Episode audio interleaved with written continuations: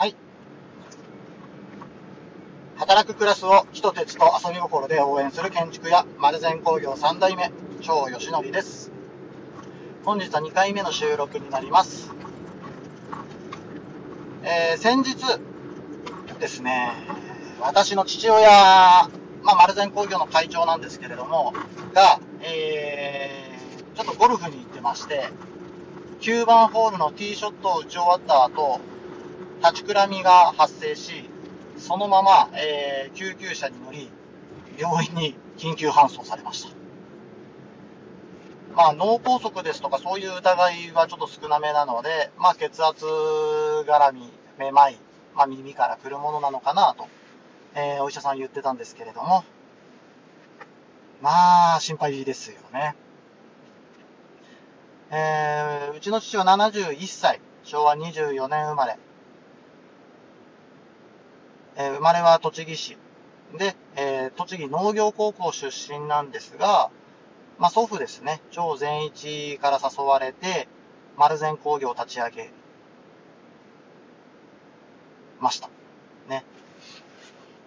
丸善工業は、まあ、もともと鉄骨業なので、農業高校出身、農業高校出身の父にとっては全然畑違いだったとは思うんですが、まあ、そこはね、持ち前の器用さで、なんとも、えー、鉄骨業ね、営業トークもしかり、非常に尊敬できる人です。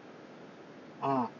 ただね、あのー、お酒が大好きで、まあ、一回痛風を何度か繰り返した後に、まあ、ビールはやめたんですけれども、その後、焼酎を1日にね、1、2杯飲むようになりまして、うん、ちょっとね、お腹もでっぷりと出てきまして、まあね、健康にもっともっと気をつけてもらいたいなというふうに思っているんですけれども、本人がやっぱり好きに行きたいんだと、強い要望で言っているので、まあ仕方なしですよね。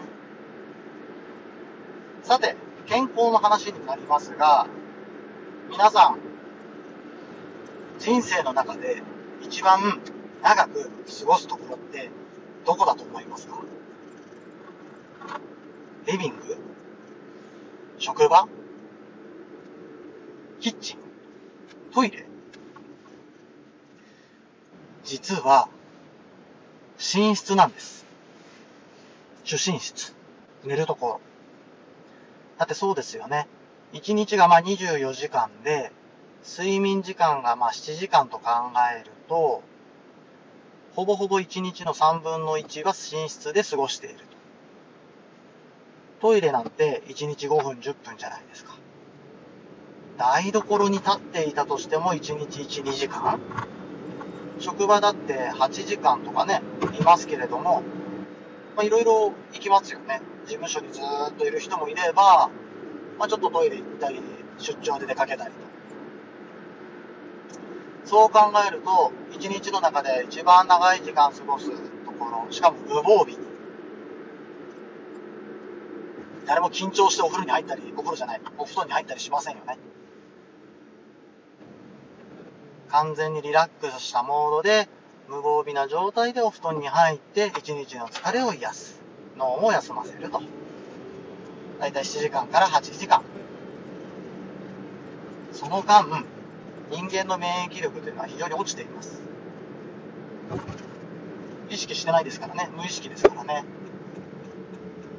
それが、いわゆる、自律神経、交感神経、切り替わったタイミングになってきます。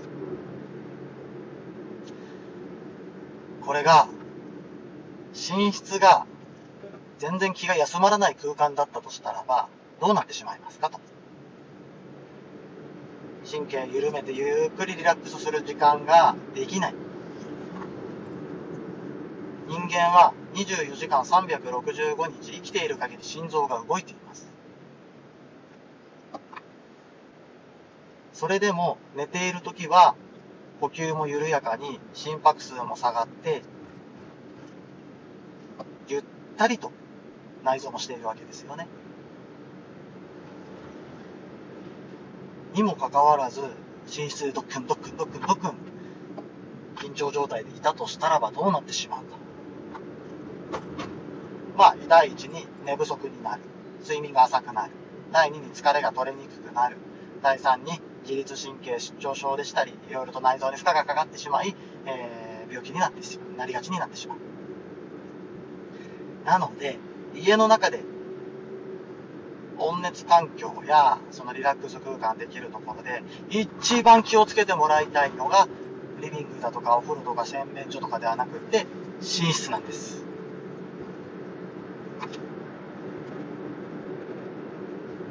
ぜひ自分の寝室は快適な空間かどうかをもう一度見直してみてください。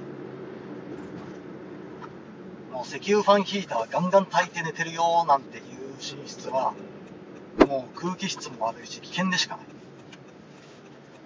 エアコンをほんのちょびっとやっていけば大丈夫だよ。デノンギの電気温熱器、えー、ストーブをつけていれば、ほんわか暖かくて気持ちいいんだ。熱も全然逃げないよ。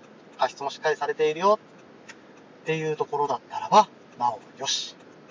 お布団に入っていれば、体は温まりますが、顔から、首から先は外に出てますよね。苦しくて仕方ないですよね。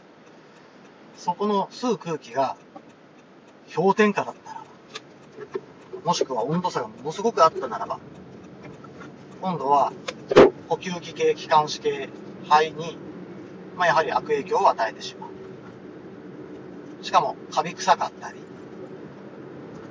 なんか匂いがしたり、湿気っぽかったり、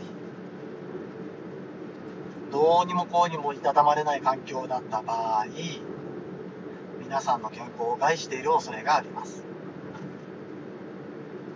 ぜひ、まず寝室環境をチェックしてみてください。寝室を快適にするって意外と簡単なんですよ。一部屋だけ断熱回収をしてあげて、熱を逃がさない。空気のよどみを作らない。埃を舞う舞うような風を起こさない。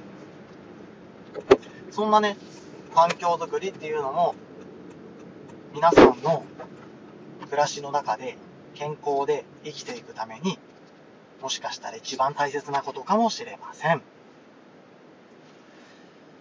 えー、父は今のところ意識もはっきりしていますし、えー、ちょっと数日間リハビリして帰ってくるのかなと思いますが、油断は禁物です。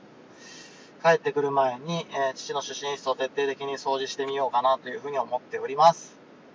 まあ、そんなわけで、えー、皆さんも自分の寝室、寝る空間をもう一度見直してみてください。特に喘息発作持ちやアトピーなどのアレルギー性に過敏な方にとっては、えー、本当に命にも関わってくることですので、とても大切です。皆さんの、えー、近くにいる自然素材をよーく熟知している、もしくは省エネ性能のえー、非常にレベルの高い工務店さん、建築屋さんに相談をしてみてくださいね。では、丸善工業長でした。またね